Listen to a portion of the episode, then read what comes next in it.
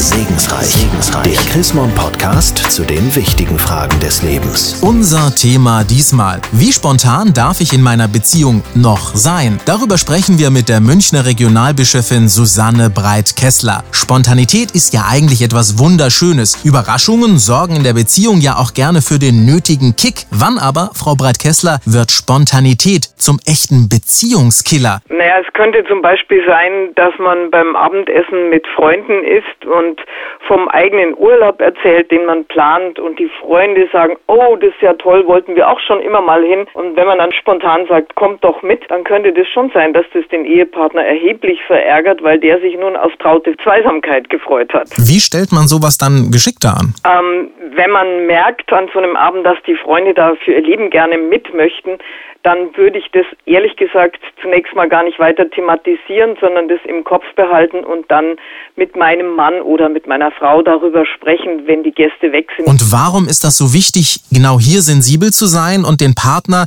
nicht spontan vor vollendete Tatsachen zu stellen? Naja, wenn er nicht gefragt wird, gar nicht mehr sich zu der Situation verhalten kann, sondern nur noch zustimmen muss, dann hat er garantiert das Gefühl, also der andere nimmt mich überhaupt nicht wahr, der nimmt mich nicht ernst, ich bin ihm nicht wichtig. Und das finde ich, geht ans Eingemachte einer Beziehung. Wenn ich aber ins spontan Fettnäpfchen reingetreten bin und es so richtig geknallt hat, wie sollte ich mich denn als Verursacher dann am besten verhalten? Ich würde ehrlich gesagt zurückrudern. Selbst an so einem Abend, wo man dann sagt, äh, oh ja, komm doch mit in den Urlaub, wenn ich dann spüre, dass mein Partner also das Gesicht verzieht, dann würde ich sagen, aber Vielleicht sollte man da alle drüber nochmal nachdenken und nochmal reden bei einer anderen Gelegenheit. Wenn das jetzt also mit der Spontanität so schwierig ist, darf man deshalb dann vielleicht überhaupt gar nicht mehr spontan sein? Muss jede Entscheidung debattiert werden? Nein, das ist ja auch furchtbar, wenn eine, Ehe oder eine Partnerschaft nur noch zu einem Debattierclub wird. Ich finde schon, dass man mal was alleine entscheiden kann. Vielleicht mal spontan jemand zum Sonntagnachmittagscafé einlädt, von dem man auch weiß, dass der Partner den oder die gerne hat. Also sowas darf, finde ich, schon vorkommen. Kleiner Positionswechsel. Wie verhalte ich mich denn, wenn ich sozusagen auf dem falschen Fuß mit einer Spontanidee von meinem Partner überrascht werde? Was kann ich da tun, damit es nicht eskaliert? Also wenn mein Mann nach Hause kommt und sagt, du, ich habe äh, alte Freunde getroffen, die habe ich seit Jahren nicht mehr gesehen, mit denen habe ich jetzt für Samstagabend was ausgemacht, da muss ich ja nicht unbedingt darauf beharren, dass ich diesen Samstagabend gemütlich haben wollte.